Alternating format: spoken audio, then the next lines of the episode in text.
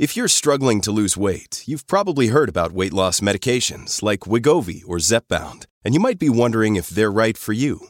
Meet PlushCare, a leading telehealth provider with doctors who are there for you day and night to partner with you in your weight loss journey. If you qualify, they can safely prescribe you medication from the comfort of your own home. To get started, visit plushcare.com slash weight loss. That's plushcare.com slash weight loss. plushcare.com slash weight loss. Another day is here, and you're ready for it. What to wear? Check. Breakfast, lunch, and dinner? Check. Planning for what's next and how to save for it? That's where Bank of America can help. For your financial to-dos, Bank of America has experts ready to help get you closer to your goals. Get started at one of our local financial centers or 24-7 in our mobile banking app. Find a location near you at bankofamerica.com slash talk to us. What would you like the power to do? Mobile banking requires downloading the app and is only available for select devices. Message and data rates may apply. Bank of America and a member FDIC.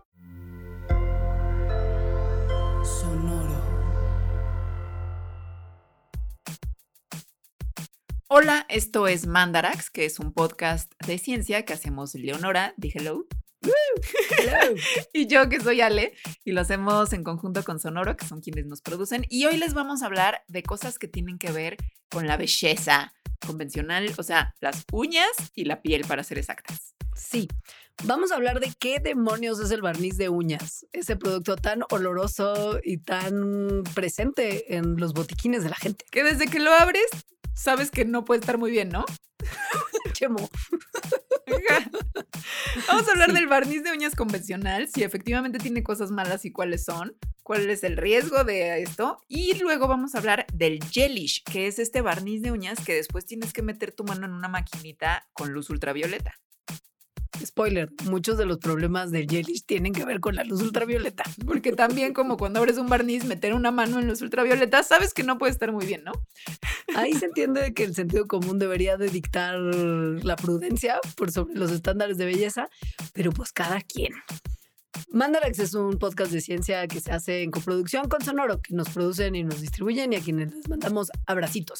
Pero sobre todo, se hace gracias a la gente que participa en nuestro programa de Patreon y que da un dinerito muy módico que nos permite hacer este programa literal. Entonces, si quieren saber de qué va, porque este programa les gusta y quieren apoyar, visiten patreon.com diagonal mandarax. Entre los beneficios que tienen los Patreons está vernos en YouTube. Y también tienen un pilón para Patreons. En YouTube, si fueran Patreons, este programa lo habrían visto completo porque la verdad es que lo dividimos en dos. La segunda parte sale la siguiente semana en la que vamos a hablar de cosas que tienen que ver con el skincare.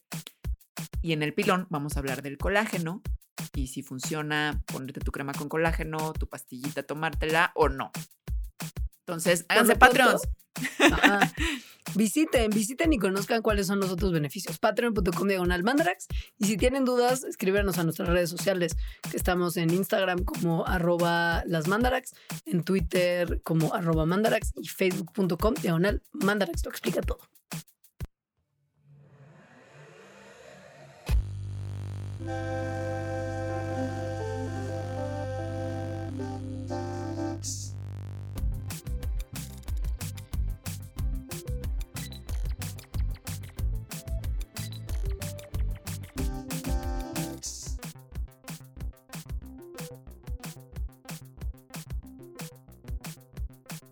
Hoy les vamos a platicar la continuación de nuestro mega éxito, antes muerta que sencilla, o sea, cosas de belleza. Esta es la segunda parte. Hoy vamos a hablar de unas cosas que a mí me choquean mucho, de cuánto dinero gasta la gente en ellas. O sea, las uñas. Sí, al final creo que es caro y es una cosa demandante y complicada. Tienes que ir muy seguido. Mm, Si te pones el que es más duradero, tus uñas se hacen pedazos y decides quitártelo antes. ok. Es que no, no tengo idea de ese mundo porque me gusta pintarme las uñas, pero yo. Como que cualquier tipo de manicure me da como cosas, o sea, como, "Eh". A mí me dijeron una vez que yo no me podía hacer manicure porque como tiendo a quitarme mucho los pellejitos de las cutículas, Mm. Como te quitan la cutícula y vuelve a crecer, me tendría las manos destrozadas porque me empezaría a agarrar en el proceso de crecimiento. Entonces me dijo que yo no me puedo hacer manicure y desde entonces he sido súper disciplinada con nunca hacerme manicure. Creo que yo lo he hecho una vez y siento que te lastiman, pero bueno. Vamos a hablarles de cosas de las uñas, en particular pues de pintarse las uñas como tal. El barniz. Esa cosa que desde que lo abres sabes que no puede estar muy bien, ¿no? es chemo. es como un plumón Esterbrook que te estás como poniendo en tu propio cuerpo. Ajá, o sea, son esas cosas que por sentido común, sabes que no debe ser una práctica tan saludable. Entonces, a ver, el barniz de uñas es un polímero que usualmente la mayoría de las veces es nitrocelulosa. Esta nitrocelulosa está disuelta en un solvente que usualmente es etilacetato o butilacetato. Entonces, te pones el barniz, el solvente, chemi como tal, se evapora. Chemito. y entonces cuando se evapora, deja el polímero, o sea, la nitrocelulosa, como una capita, una peliculita en las uñas. Entonces, eh, no nada más tiene estos dos ingredientes, sino también eh, tiene otros, por ejemplo, cosas que hacen que el polímero pues se te pegue a la uña, ¿no? Como una resina polimérica que justo hace eso, ¿no? Como un pegamento para que se quede ahí. Y bueno, pueden tener también otras cosas que hacen que brillen, que hace que se ponga duro, que hace que se vea perlado, vario. ¿Qué es la nitrocelulosa? Que es la parte que básicamente hace que no sean bien. Cute. Según yo, según yo, tengo así como imagen de, no sé, Tommy Jerry, o sea, de esas caricaturas muy viejas, usando nitrocelulosa. Ajá, sí, usando como una caja que dice nitrocelulosa para explotar cosas. Cerca, pero no tanto. Lo que usaba el coyote para tratar de matar al correcaminos era nitroglicerina, que es pues de lo que se hace el TNT, que era lo que al final tenían estas cajas.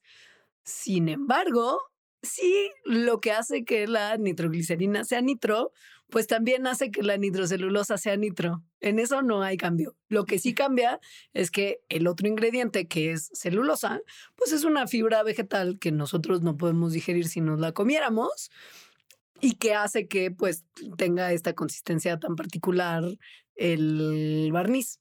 Ahora, les sorprendería saber en cuántas otras cosas usamos la parte nitro de la nitroglicerina en nuestra vida diaria. La nitrocelulosa. Ajá. La nitrocelulosa, sí. Se usa para cosas como pegar las mitades de las pelotas de ping pong y sus, y, sus componentes.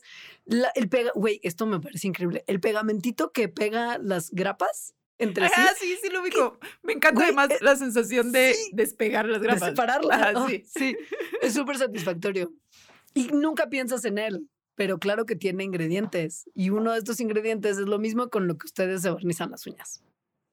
Luego, el, el chemi del que hablamos, el solvente, pues eso, ¿no? Es algún tipo de acetato como el etilacetato. Ese es uno de los más comunes. Y justo es lo que le da el olor que tan característico de los barnices de uñas y que sabemos que no puede estar bien es muy, o sea, se evapora mucho, se evapora muy fácil, se evapora muy rápido. Por eso, en cuanto lo abres o en cuanto te empiezas a pintar las uñas, pues te llega a la nariz porque se está evaporando.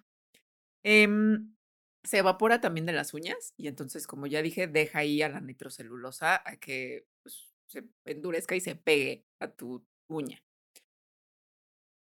Como es un solvente, em, el, el, este el etilacetato, entonces también se necesita para hacer eh, el quita, el quita barniz. ¿Cómo se llama quita barniz? Es que yo le digo quita uñas, pero siento que solo yo y mi familia le decimos así.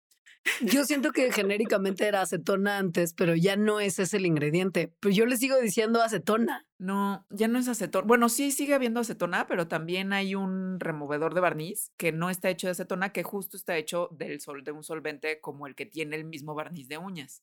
De hecho, es pues el mismo, porque pues solvente con el mismo solvente lo disuelve, o sea, redisuelve a la nitrocelulosa de forma, a su forma líquida como estaba en el botecito del barniz y entonces así se te quita. Ahora, también Por hay eso una tanto chemi, mucho chemi. Mucho. Es que es la parte que a mí me gustaría de pintarme las uñas, que huele deli. Ay, no, huele horrible. A mí sí me gusta cómo huele. A mí esos olores de solvente y como gasolina y así siempre me han gustado. Esto no quiere decir que yo tenga hábitos de salud cuestionables. No pasa de vas a la gas y dices, mmm, huele rico. A mí de niña me encantaba. justo. El la gas. Mm. A mí y a mi primo así bajaba. Era como, voy a la gas, vamos con ustedes. Y bajábamos del vidrio. Pero luego ya, ahorita ya no. A mí me sigue gustando. A mí las cosas que huelen como justo a chemo, que no, te digo, eso no implica jamás que yo haría una cosa así, porque además es malísimo para la salud. Sí. O sea, inhalar solventes es como directo, ¿por qué no mejor te metes como un picayelos al cerebro y directo lo destruyes así? Pero bueno, a mí eso sí me gusta. Fuera de eso que es tan entretenido y tan Deli. deli, hay también una cosa que hace que no se te arruine tanto el barniz, porque tengo entendido que el barniz de uñas es una cosa que corre peligro todo el tiempo su integridad y Sí. bienestar. Sí, sí, o sea, dura poco, es efímero, digamos. Sí. Sí. Sobre, o sea, en su, en su buen momento, porque también entiendo que ya después como que no se te quita tan fácil y sigues teniendo como, como, o sea, no se te va a quitar todo solo. Es que hay Digamos. unos, claro, o sea, se te quita de las puntas, entonces se ve horrible, o sea, se ve peor a que Ajá. si no tuvieras nada, ¿no? Ajá. Claro, pero no Sí. se quita lo suficiente como para Sí, que no. después ya no te tengas que No, preocupar. no, no. Ujú. Mm, sí, eso, lo, eso es lo que Necesitas el veo. removedor. Exacto.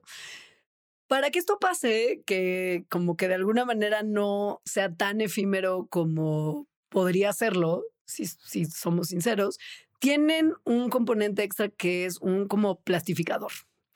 Y esto hace que justo no se te arruine tan rápido. El plastificador, así como el colorcito, permanece una vez que el solvente ya se evaporó o en el caso de algunos tipos de barniz que están muy de moda porque duran más. El gelish. Ajá. Gelish es lo que se fija cuando metes tus manitas a una máquina de cáncer, más sobre eso al rato, y te curan las uñas con luz ultravioleta, Las curan como de curar como madera, como cuando curas madera. o barro. sí, Ajá. o barro, ajá. No de healing, No. para nada. Al revés, todo lo contrario Ajá. es curar como, exacto, como un objeto, como una ensaladera. Y estos plastificadores no solo se usan en eso, así como la nitrocelulosa se usa para un montón de fabricación de otros plásticos para darles más flexibilidad, no solamente para la durabilidad. Justo los barnices de uñas que tienen más calidad en ese sentido, o sea, que tienen como una mejor calidad de plastificadores, son los que no se quiebran tan rápido, porque como le dan flexibilidad, si no tiene flexibilidad, pues está como duro y eso es lo que hace que fácilmente se, se quiebren justo de las puntas y así. Los que tienen más plastificador son más flexibles y entonces son mejores en ese sentido. Sin embargo, los plastificadores, sobre todo uno que se usaba un montón, que se llama DBP, dibutil eftalato, y los eftalatos en general, pues son súper controversiales desde hace mucho. De hecho, en 2004 se prohibieron en la Unión Europea debido a evidencia de que igual eh, pueden interferir con el sistema endocrino, es decir, con la regulación de hormonas en los humanos. Entonces, también se prohibieron después en Estados Unidos y ahora se usan otros como el Canfor y o uno que se llama TPPP. TPPPP. Es que sí tiene muchas P's. Pero el TPPPP también se ha visto que hay evidencia de que, de, de que pues daña la, la regulación hormonal. Entonces, eh, bueno, pues tampoco la evidencia es así como muy concluyente, ni para los eftalatos ni para el TPPPP, pero ahí está, ¿no? Güey, no vi venir de PPPP y me hizo, me hizo muy feliz. Lo que no me hace tan feliz es como justo la posibilidad de tanto perturbador del sistema endocrino que la gente se embarra todo el tiempo sin tener idea. Como yo. Entonces, ajá. No, pero tú lo haces no tanto, ¿no? No tanto, pero por flojera, ¿eh? No tanto por salud. Tú di que es por salud y quedas bien. Ahora, ¿qué es lo que le da el color a ese barniz de uñas que es? Pues la razón principal, supongo, por la que la gente lo usa. Sí, La gente que se las pinta de color sin color, es como por el brillito, que- supongo. No sé. Unnecessary. Pero bueno, la gente que sí lo hace para que tengan color sus uñitas, tiene que saber que, como en muchas otras cosas que tienen un color que nosotros le añadimos de manera artificial, pues consiste de pigmentos que pueden ser orgánicos, es decir, que tienen una base de carbono o inorgánicos, que quiere decir que no tienen base de carbono y que incluyen óxido de cromo para el color verde, óxido de hierro para los rojos y naranjas y ferrocianido férrico para los azules. Los pigmentos orgánicos son muy parecidos a los que se usan para darle color a la comida y hay como un surtido mucho más grande. Surtido rico. Y también, como saben, hay algunos barnices de uñas que tienen como este colorcito como nacarado, aperlado, brillosillo, que son muy padres, la verdad. Y que sí suena. originalmente, justo, pues los que se ven iridiscentes, como ciertos pescados que se ven iridiscentes también, pues es porque justo están hechos de un material que viene de las escamas de peces iridiscentes. Así moliditas y puestas en el barniz. Claro que como desastre ambiental por todo el mundo y hay muchas poblaciones de peces que van a la baja, pues entonces eso ya se dejó de usar y se usan alternativas minerales que además son más baratas. Además de la torpeza que normalmente tenemos las personas cuando usamos nuestras manos para básicamente lo que sea, y que es un poco la razón por la que yo además de que no pongo mucha atención a esas cosas, jamás usaría barniz, porque sería como así recién hecho, es como de pasando las manos por una pared rugosa y así todo destruido. No, ¿sabes qué es lo peor cuando te vistes, por ejemplo? O sea, pasar las manos por tela. El, ¿Eso te lo arruina? No, manches, te lo arruina cañón, porque más como que se le pegan los pelitos de la tela. Se, o sea, porque si lo pasas por una superficie dura, pues se hace como una raya, ¿no? Ah, la tela se hace como, o sea, como con una textura de la tela. Sí, no, eso es lo peor. Mm, no, pues no. Fuera de eso, que es la torpeza humana y el acto, no sé, que es como muy común de vestirse todos los días, hay otras cosas que también son amenazas para nuestro color de uñas, como la luz del sol, güey. O sea, como básicamente salir con las manos que no estén adentro de unos guantes protectores hace que el barniz se dañe, porque la radiación ultravioleta maltrata muchas cosas, incluyéndonos a nosotros, y hace como lo hace con muchos otros objetos que se pierda su color. O sea, si dejas, por ejemplo, estoy viendo aquí desde mi escritorio una revista Time que está en un lugar donde le pega el sol y en vez de ser roja, ahora es como rosita, como muy clarito. En los puestos de revista, así como que no cambian sus revistas desde hace mil años. Se buen. sí. Bueno, eso le pasa a tus uñas. Entonces, como por si fuera poco toda la lista de cochinadas químicas que ya tienen, se le ponen aditivos como benzofenona para que estos absorban la radiación UV y eviten que llegue a la parte de los pigmentos que son los que le dan color al barniz y este te dure un poquito más de tiempo. Ahora, pues sí, sí son muchas cosas. Obviamente está lleno de químicos el barniz de uñas. O sea, creo que sería muy iluso pensar que no es así, ¿no? Justo desde que lo abres te, te dice como, hello, chemo, soy un producto mega químico. Lo cual, lo químico pues no necesariamente es malo.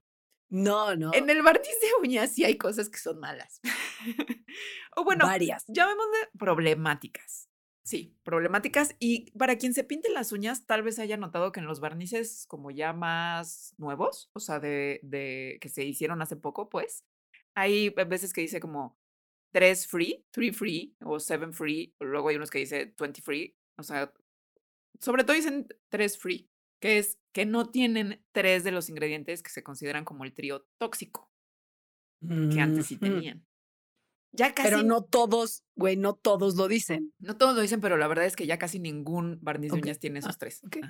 que son formaldehído, ajá, que se sabe que es una sustancia carcinogénica, que se ha visto que tiene relación con el asma, es neurotóxica, tiene, causa cambios estructurales o anormalidades durante el desarrollo y tiene, o sea, si ustedes ven en su barniz, tal vez no diga tiene formaldehído, sino tal vez diga tiene metilenglicol, formalina, metanol, metanedienol. O sea, tiene, va por otros nombres, ¿no? Tiene como sus alias. Entonces, de la forma en la que esté puesto ahí, o sea, no importa, igual es formaldehído. Eh, claro que no necesariamente en el barniz de uñas está en la forma que es carcinogénica en lo que tal vez sí está en su forma carcinogénica más probablemente, es en unas cosas que luego también te venden, que es como un barniz que te pones arriba del barniz, o sea, te pintas de color las uñas y luego arriba te pones una cosa que endurece. Entonces, el endurecedor sí casi siempre tiene formaldehído en la forma carcinogénica. Hay algunos endurecedores que dicen que no tienen eso. Entonces, si acaso es su deseo ponerse un endurecedor, pues mejor que sea uno que diga que no tiene formaldehído. Me parece muy tremendo que haya como capa sobre capa, sobre capa, sobre capa, sobre capa. Sí. El segundo elemento del trío tóxico es tolueno, que era lo que se usaba sobre todo antes para la cuestión del solvente. Y ese sí es chemo chemo. O sea, si es chemo de la gente que compra tolueno y agarra y pone en una estopita y le da unos llegues, sí.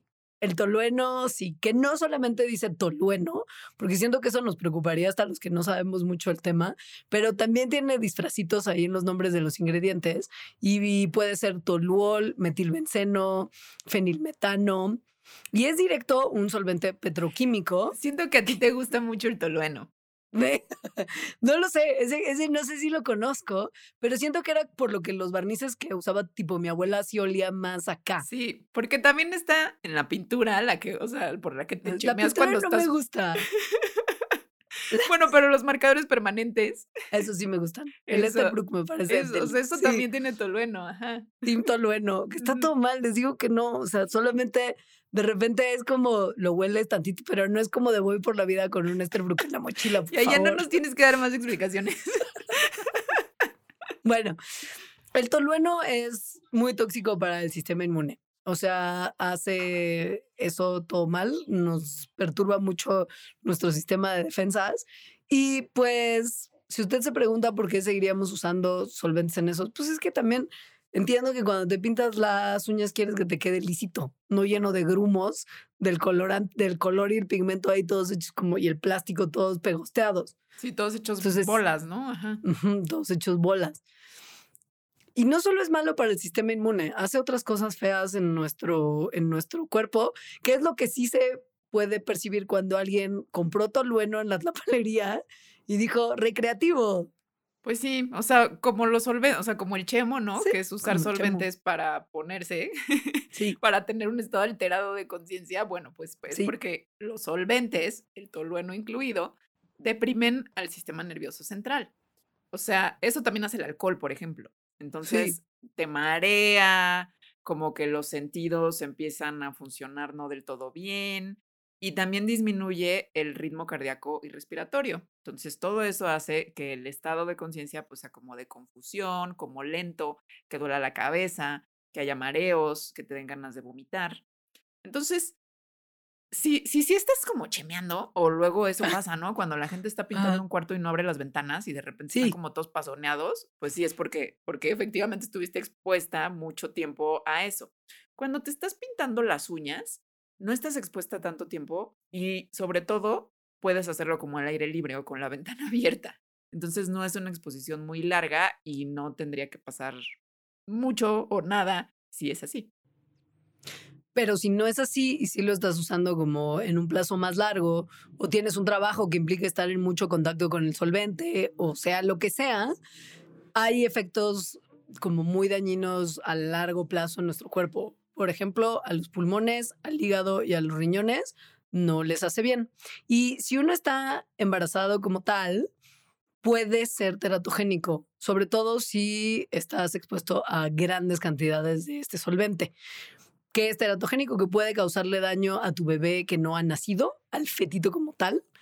Y. Daño, eh, o sea, como. Como que no nacen con, sus extremidades completas hay, no googleen, no, no googleen. Eh, entonces, no se recomienda, ¿verdad? Por supuesto, el consumo de tolueno ni recreativo ni de otra forma en grandes cantidades si usted está embarazada o piensa embarazarse próximamente. Y pues podría ser carcinogénico, todavía no es concluyente la evidencia ahí, pero en una de esas, entonces, por si lo otro no era suficiente, solo no le hagan. Y bueno, el último personaje de nuestro trío tóxico es el dibutilftalato, que también se le llama DBP, ¿no? Por dibutilftalato en inglés, que empieza con. Que bueno, sí está en el barniz de uñas, pero también está en otros productos en menores cantidades, por ejemplo, los desodorantes o las fragancias en general, lo cual eso también hace muy difícil saber qué productos tienen eftalato. Porque hay veces que lees la etiqueta y dice fragancia y la fragancia puede ser muchas cosas, incluida esta. Claro. Em, entonces, eh, los, como ya dijimos, pues es, eh, es el plastificante, o sea, lo que hace que el barniz de uñas no se ponga tan duro y entonces no se empiece a quebrar tan rápido. Los eftalatos se sabe que tienen el potencial de perturbar al sistema endocrino, o sea, al sistema que está involucrado en regular las hormonas y con eso, pues muchísimas cosas en el cuerpo, como la digestión, la reproducción, el metabolismo de las grasas, eh, el producir nueva sangre. Entonces, em, sí hay un montón de estudios que ven cómo eh, el DBP en particular cambia al sistema endocrino, pero todavía no hay estudios como a largo plazo. O sea, no se sabe eh, si tal cual como muchos años qué pasa. Lo cual significa que igual y no pasa nada, pero igual y sí, ¿no? Sobre Em, todo esto no es tan preocupante para gente, por ejemplo, en términos de las uñas, que nada más va y de vez en cuando se pinta las uñas. Pero hay mucha gente que sí está mucho tiempo expuesta a ese tipo de sustancias, que es, por ejemplo, la gente que trabaja pintando en uñas. salones de uñas. Sí. Que ahorita vamos a hablar un poco de eso. Sí, Entonces, a ver. pero tengan, tengan como de Sí. alguna manera como tranquilidad, porque justo este Toxic Trio ya es mucho menos común. Es mucho menos común, sí, efectivamente. Y los otros barnices, o sea, los que dicen como Seven Free o 21 Free, la verdad es que muchas cosas que dice que no tienen, nunca las han tenido los barnices de uñas. O sea, como gluten, ¿no? Güey, me Literal. molesta mucho cuando ponen esas cosas de gluten free, es como es una manzana. Sí, ¿De es un barniz de uñas. gluten? Ajá. Entonces, lo que hay que cuidar si es que sea este three free, ¿no? O sea, que no tenga al, al trío tóxico. Eh, Las demás cosas que no tienen, pues, o nunca las tuvieron, o igual y no son tan malas, ¿no? Y no se malviajen tanto así como de, oh Dios mío, no, se me va a absorber por las uñas toda esta maldad que están describiendo. No, la verdad es que como que en, en la única parte que se podría absorber, que es como en la base de la uña, hay realmente como poco volumen significativo de cosas que se absorbe por ahí, pero sí por cualquier cosa, razones también obvias, justo huele a chemo. Abran las ventanas el- del lugar donde, o sea, si se están barnizando ustedes en sus casas, ventilen. Si van a poner un lugar de uñas, asegúrense que este esté ventilado y que no estén ahí como todos los vapores concentrándose. Esto es importante. Como muy sentido común, pero Sí. por si O sea, lo que más se absorbe de las cosas malas que tienen los barnices de uñas justo es al inhalarlos. O sea, no es el Ajá. contacto con la uña. Porque eso, ¿no? Porque la uña no absorbe y el contacto con la piel en la cutícula es muy poquito. Pero todos los vapores sí entran. Entonces, Pues sí, es- porque ajá, no es tolueno quizá ahora, pero sí es un solvente el que estás sí, inhalando. O sea, si entran a No. cualquier salón de belleza de, de uñas, saben a lo que nos estamos refiriendo. Y se han hecho estudios para ver qué tanto les puede afectar el trabajar en salones de uñas a las personas que trabajan en estos lugares. Se hizo particularmente uno con trabajadores y trabajadoras de salones de uñas vietnamitas. Y lo que mostraron estos estudios es que estas personas están como muy desproporcionadamente expuestas a eftalatos. Incluso así como que si tomas una muestra de orina de alguien que trabaja en un salón de uñas, tiene el doble de eftalatos que el resto de la población, como de las mismas características demográficas. Y pues básicamente esto indica que los lugares, por lo menos de uñas en Estados Unidos, que fue donde se hizo este estudio, no están siguiendo los lineamientos de seguridad que tendrían que seguir para proteger a sus trabajadores.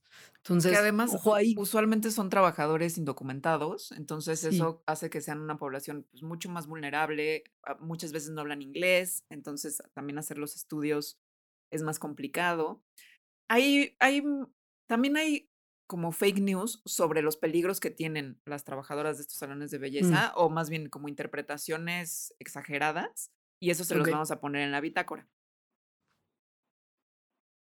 Ahora, el jelly. Ahora, ¿qué, güey? De repente, a mí me... Yo no hago muchos salones de belleza tengo la fortuna de conocer a una señora que corta el cabello increíble que viene a la casa y entonces no voy a lugares. Y por lo mismo, solamente me entero de los nuevos desarrollos de la belleza cuando paso por afuera de un lugar y cada vez entiendo menos palabras de las que están ahí. Pero el Jellish lleva como 25 años, ¿no? O sea, 25 años que no voy a cortarme el pelo a un lugar donde ponga y que no, además, pues yo no hago jellish, ¿no? yo Pero he sí hecho entiendo que es Tampoco. so hot right now desde hace un tiempo, sí. Pues pero es que ¿por como qué? que te dura más, ¿no? Según yo ese es el Ah. chiste, te dura mucho más. De hecho, hasta te empieza a crecer la uña y como que ahí sigue pintado arriba. O sea, y no se, no se, no se quiebra. Ajá. O sea, es como barniz es de uñas Saiyajin. Oye, y pero no lo puedes tú poner sola, ¿no? O sea, no es como que tú te Según puedes yo, aplicar no. Nunca Tienes he que ir hecho con Jellish. Según yo profesionales. tienes que ir con profesionales porque incluye una Mm. máquina de luz UV, de luz ultravioleta. Entonces, a ver, el Jellish es un barniz de uñas que justo dura más, pero que en vez de que te lo pongan y entonces se evapore y el- se evapore el solvente, tiene una cosa que son unas moléculas que se llaman fotoiniciadores. Entonces los fotoiniciadores absorben la luz ultravioleta y cuando la absorben empieza una reacción química de polimerización que hace que el barniz de uñas cambie de ser líquido a ser pues, sólido, ¿no? O sea, que se endurezca y que esto de curar como las ollas de barro pues pase inmediatamente. Lo que es muy bonito es que en la mayoría de los barnices de Jellish, el fotoiniciador, el que hace como toda esta reacción, es algo que las personas que tuvimos mala piel en algún momento de nuestras vidas conocemos perfecto y que es el peróxido de benzoilo, que es justo un ingrediente que casi todas las medicinas y cosas de productos que te pones en la piel si tienes acné incluyen. Y es muy trippy como que hace el peróxido de benzoilo en tu carita preciosa y un poco por qué funciona. Su chamba es básicamente como eliminar la capa como más externa de tu cara. O sea, como que tu Sí. capa más externa de piel te la quites como un baby peeling. Y pues eso hace en la cara. En las uñas tiene otro trabajo.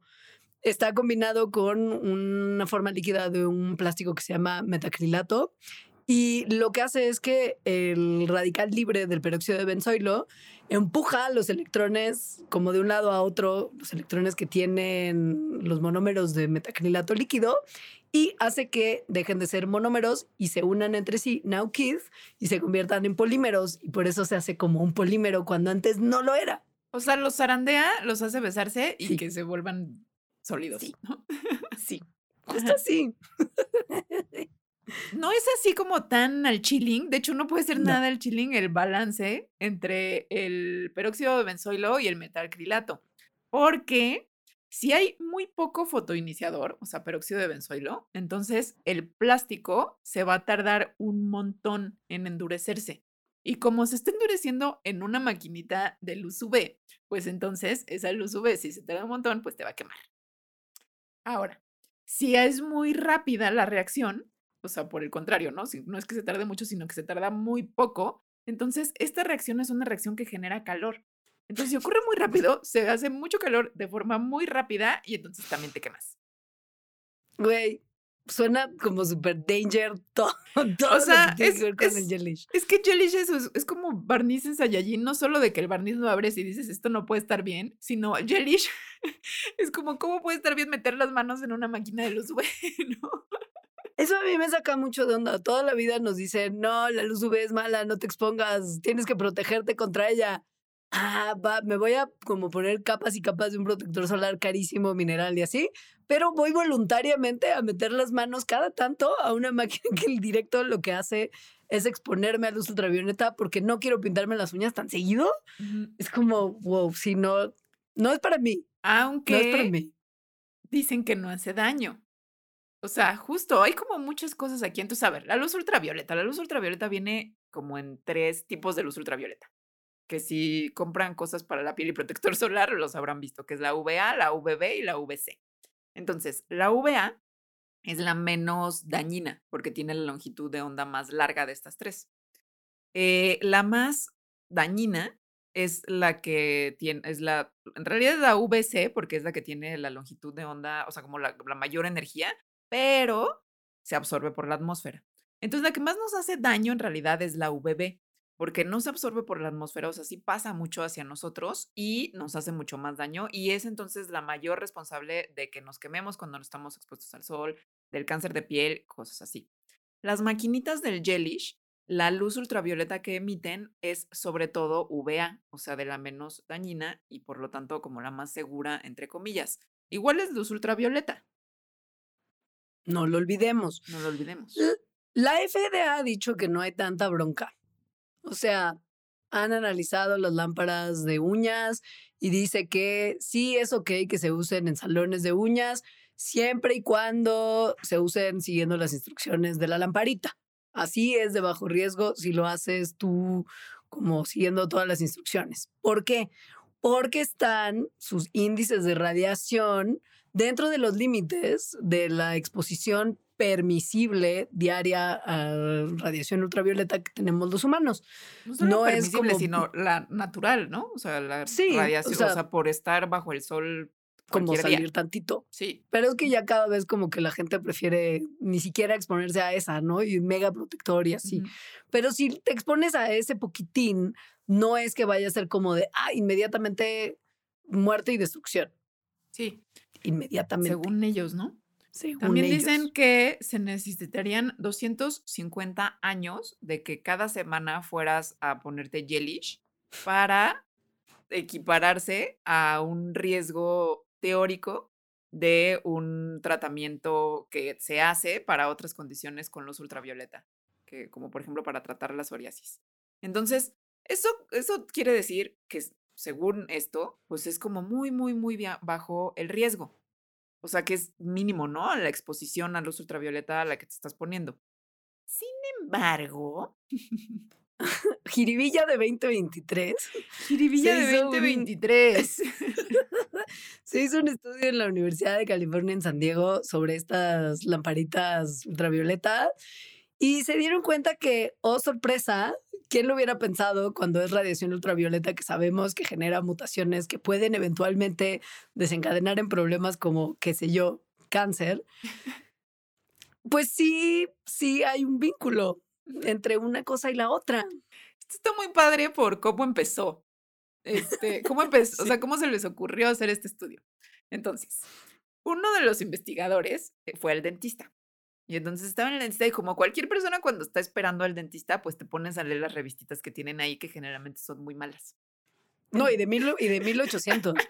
O sea, es como, güey, ese almanaque de como 1920 que está todavía ahí. Entonces se puso a leer las revistas que estaban ahí.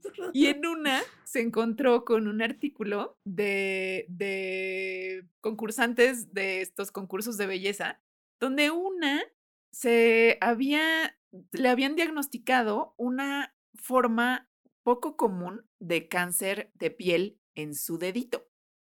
Entonces, este investigador que estaba leyendo la revista dijo, oye, pero esto está muy raro, ¿no? Y entonces se puso a buscar después de que ya fue el dentista y se dio cuenta de que en journals, o sea, en, revistas científicas, había varios reportes de personas que, había, que con frecuencia habían hecho el gelish como tal, o sea, que iban a manicure de gelish, como por ejemplo varias concursantes de concursos de belleza, que tenían esta misma forma poco común de cáncer en sus dedos. Entonces dijo, bueno, pues esto está raro, o sea, igual y hay algo común, una causa común que esté provocando este cáncer que en general no se ve tanto en la población. Básicamente lo que concluyeron es que no tenemos maldita idea de lo que hacen estas máquinas a las células humanas en realidad, por más que la FDA diga, sí, sí, está bien porque en otros tratamientos usamos más radiación, entonces esta es ok, es como no, no, no es, no es tan como A igual a B, o sea, a ver, es real que quizá lo que podríamos haber estudiado más de humanos tontos sometiéndonos a radiación ultravioleta por los LOLs a propósito y en máquinas que tienen como objetivo eso, conocemos muy bien las máquinas de bronceado, que usan un espectro diferente de luz ultravioleta que va entre los 280 y los 400 nanómetros. O sea, más dañino. Más dañino. Y sí se sabe que es carcinogénico. Please no se metan a esas máquinas. Si tenemos además como una máquina de radiación ultravioleta gratis, que sabes está afuera. Solo tienes que salir. En fin, no hagan eso. El espectro de lo que usan las maquinitas para las uñas es de 340, entre 340 y 395 nanómetros, que no es que sea menos dañino per se, sino que simplemente lo hemos estudiado menos. O sea, como que la banda dijo, como no es como la de la máquina de bronceado y como la longitud de onda es tantito mayor, entonces tantito menos dañina, pues X. y pues al chile no sabemos cómo afectan estas máquinas y su uso constante a las células humanas en sus niveles como moleculares. Hasta ahora que ya empezaron, gracias a esta gente que dijo, what the fuck, no, no sabemos nada de esto, ya empezaron a, estudiar un poquito más. Entonces, este el que fue al dentista, ya agarró su equipo y entonces pusieron a hacer una investigación. Usaron tres líneas diferentes de células, o sea, tres tipos diferentes de células para analizar esto. Queritan, eh, queratinocitos humanos, fibroblastos humanos y fibroblastos de ratón. Entonces, estos los tenían pues como en cajitas, o sea, no lo hicieron en ratones y humanos, ¿no? Sino en células de ratones y humanos. Lo que hicieron fue exponer los tres tipos de células a dos condiciones diferentes en el experimento. Una condición aguda y una condición crónica a luz ultravioleta, en particular la luz ultravioleta de las maquinitas de las uñas. En la condición aguda, entonces estaban las células en sus cajitas de Petri y les ponían a curarse como las ollas de barro, o sea, la maquinita de las uñas por 20 minutos. Después las sacaban para durante una hora, se quedaban como fuera de la maquinita y luego otra vez las volvían a meter 20 minutos a la maquinita. La condición crónica, que era como pues otro experimento dentro de esta investigación, se ponía a las cajitas de Petri con las células en la maquinita 20 minutos y ya, durante tres días. O sea, cada día 20 minutos, tres días. ¿Qué encontraron? Pues muerte y destrucción literal. si nada más hacías una sesión de 20 minutos con las células en la maquinita, esto ocasionaba entre el 20 y el 30% de muerte celular de la muestra que habías puesto en la maquinita. En la exposición crónica, que era la de tres sesiones consecutivas, una al día, de 20 minutos, se morían entre el 65 y el 70% de las células expuestas. Y no solo eso, había como bonus daño de ADN, daño mitocondrial, mutaciones con patrones que se han observado en células cancerígenas de cáncer de piel en humanos y, güey, básicamente, sí, las que sobrevivían no sobrevivían enteras, mano. Entonces, a ver, esto no es un estudio que compruebe en realidad casi nada, ¿no? O sea, sobre todo no comprueba que y hacerte jellish y meter tus manitas y tus uñitas a estas máquinas cause o sea un o, o aumenta el riesgo de cáncer de piel. No, para eso se necesitaría pues como un estudio a largo plazo epidemiológico, ¿no? Para ver qué tanto estas maquinitas están relacionadas con el incremento en el cáncer de piel. Sin embargo, pues sí está diciendo algo. O sea, sí está diciendo que el uso crónico de estas maquinitas causa daño a células humanas. Pues eso sí, eso es, eso es, bueno, y además de manera como muy concluyente. Sí, sí, sí, sí como un brevísimo resumen, por si ustedes están como, pero entonces sí o no, ok, en realidad no sabemos bien, pero lo que sí se sabe es que el gelish, por más que lleva ya varios años estando de moda, no lleva tantos años como para poder ya haber hecho observaciones de otras cosas que llevamos usando muchos años más. Y el daño en el ADN no es que ocurre inmediatamente. Normalmente para que las mutaciones sean ya significativas en sus efectos, pues tiene que acumularse y esto toma tiempo. Así que quizá no hemos visto muchos casos de cáncer de piel asociados perdón, con estas máquinas de rayos UV porque no ha pasado el tiempo suficiente para poder verlos. Esta es una posibilidad.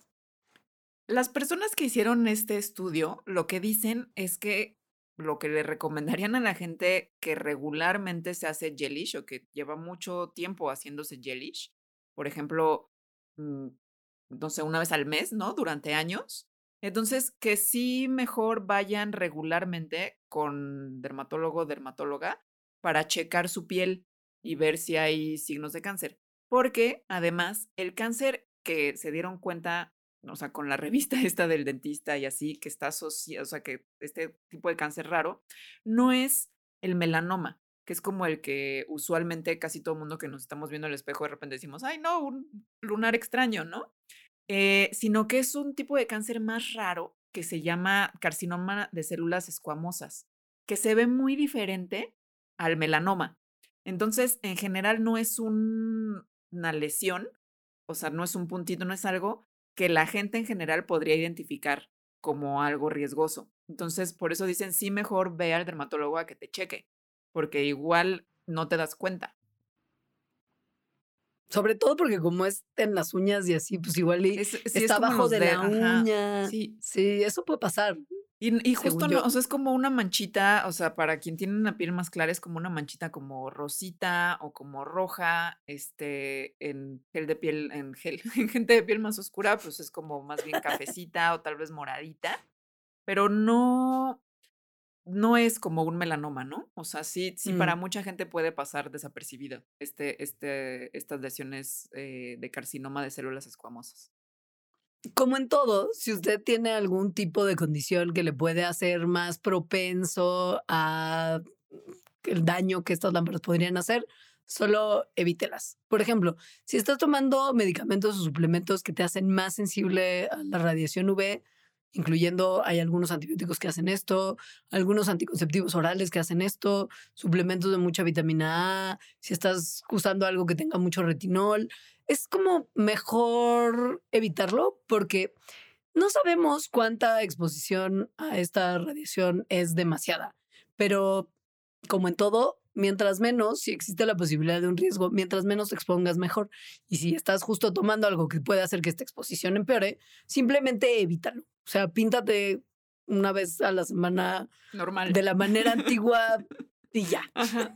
Chemo, así y ya. Y también, si sí lo vas a hacer, pues te puedes poner un protector solar justo en las manos o en los pies, porque también se hacen los pies. Entonces, un protector solar buenazo, o sea, además de, de un SPF de al menos 30.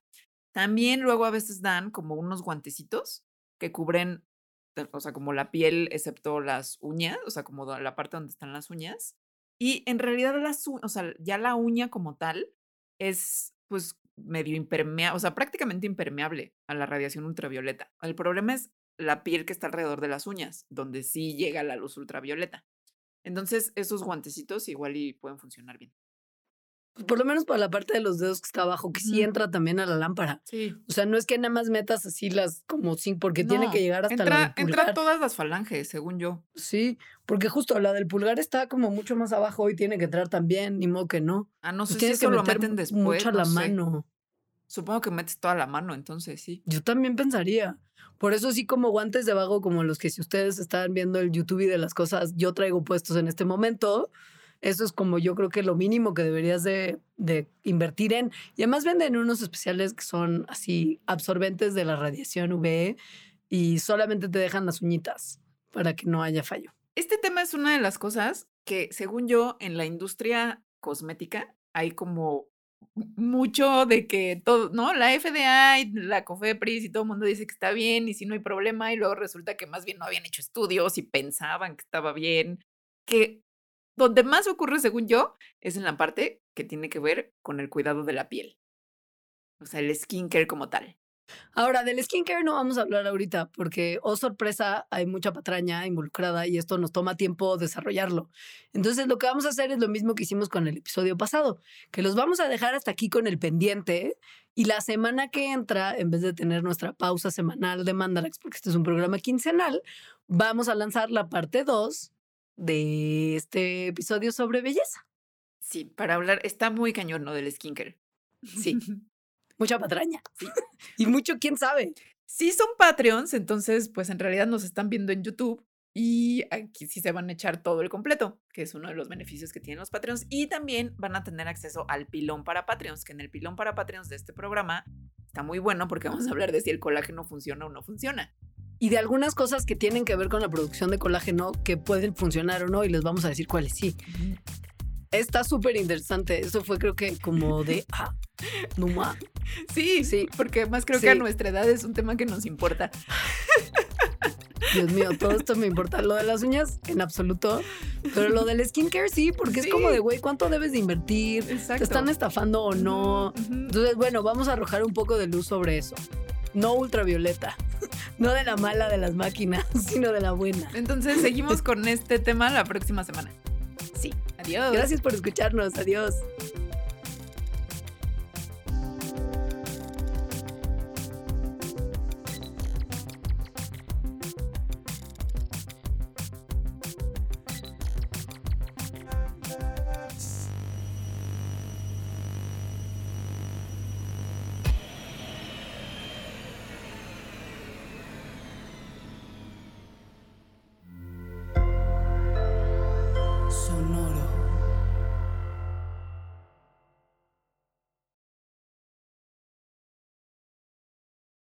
Top Expansión Tecnología.